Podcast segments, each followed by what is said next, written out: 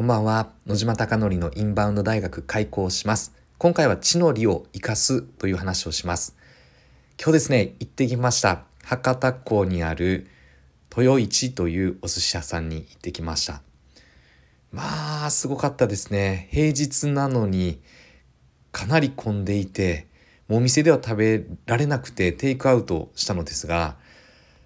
週末はこのお店400組が訪れてお客様の8割が韓国から来ている方だということです。すごいっすよね。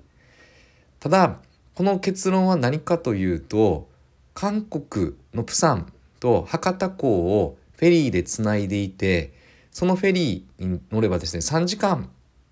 半ぐらいであっという間にパッとですね福岡に来れるという便利ですよね。船に乗って3時間ぐらい経てば福岡みたいな話です。で片道が1万6,000円っていうのでサイトに書いてあるので1万6,000往復3万2,000円で福岡と韓国プサンが結ばれてるということです。なのでこのフェリー博多港に入ってそのまま、えっと、お店なんですよ。なのでそのお店がパッと現れるのでだから、ま、集客的に韓国の方が8割だっていうのは納得いったという話です。で実際に行ってみてああやっぱりこんな立地だからなということであくまでやっぱり立地を見てみると、まあ、集客状況がある程度見えてきますよね。なんであの行ってよかったなっていう結論なのですが今日はえっと立地の話をさせていただくので2つポイントがあるなと思っていてまず1つ目は当たり前の話ですが出店していなければインバウンドつまり顧客ターゲットに合わせてどの場所に出るのかっていうのは改めて大事だなと思いました。どの場所に出るのかっていうことを見極めて。で昨日ですね話をしてたらと喫茶店カフェって言ったらいいんですかね。カフェをやってる方もこの近くにとお店を出店してですね1日40杯ぐらい売れてるので500円だとすると2万円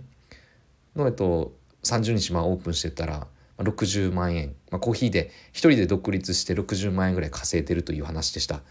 なので改めてどの場所で出ればどの顧客がターゲットとなって改めてその顧客に合わせてどういうふうな商品を展開するのかってことが大事だなということで当たり前ですがやはり商売の基本はとても大事な立地というのが大きな要素となってくるのでこれは当然インバウンドだけではなくて様々なビジネスにおいて集客ビジネスはどの場所に出すのかそしてその場所がターゲットがどんなターゲットがいるのかに合わせて設計していくということでこの豊市は、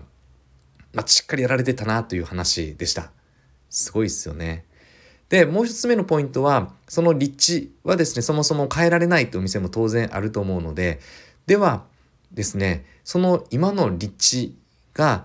顧客に喜ばれる要素は何なのかっていうのを深掘りをしていくことが大事かなと思っております。例えば、池袋にある焼肉マフィアという焼肉屋では、池袋の地の利は何かというと、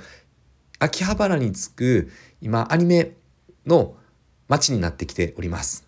アニメートとかがあって。なのでもうちょっとこのアニメと焼肉マフィアの掛け算をするだったりとか、つまり地の利でアニメという日本のコンテンツは非常に強いので、当然韓国の方々だったりとか海外の東南アジアの方々も、まあ、今世界的にって言ったらいいんですかね日本のアニメというのはかなり好まれているので「スラムダンクの映画もすごいって話ですもんね。なのでこのように、えー、池袋にある地の利はつまりインバウンドという顧客に喜ばれるっていう観点で考えると圧倒的にアニメというものがつながるのでこれを集客的な武器にどうしていくのかなっていうことを考えていくことも、えとても大事かなと思っております。例えば極端な話、声優とコラボをして、アニメの声優ですね。それを焼肉マフィアで流してもらうとか、えっ、と、流すというようなイベントをやったりとか、そうすると焼肉マフィアに行ったらその大好きな声優の声が聞けるみたいな話だったりとか、いろいろ店内のアナウンスから、装飾から様々ありとあらゆることが考えられるのかなと思いました。なので今日の結論は一時情報って大事だよねっていうのは昨日の話なのですが行ってみるとああこれも8割とか9割いく立地だなっていうのが結論だったのですがただやはりそこから見るのは大事なポイントはやっぱり立地というのがとてもとても集客において大事だなっていうこととただ立地が変えれない集客が悪いそこから移転できないっていったところは何かですねその顧客に合う強み地の利は何なのかということを考えて当然私はインバウンドなんでアニメって話をしましたがじゃあそれ以外に皆さんのお店はどんなお客様を捕まえたくてどんな地の利があるでしょうか。是非それを考えていただいて紐解いていってお店に現場に売り場に行かしていっていただきたいなと思っております。焼肉マフィアでは店長の坂本拓也さんにこの話をしてですねアニメ的な展開いけませんかみたいなっていう話もしていきたいなと思っておりますなので行ったことによっていろんなアイデアが生まれると思うので新しいことをどんどんどんどんチャレンジして行動していこうと思っております今日も最後までご清聴いただきまして本当にありがとうございます。皆さんのお店がよりお客様に選ばれることを願って、そして焼肉マフィアが繁盛することを強く強く願って、これで今回の放送を終了したいと思っております。最後までお付き合いありがとうございます。では、おやすみなさい。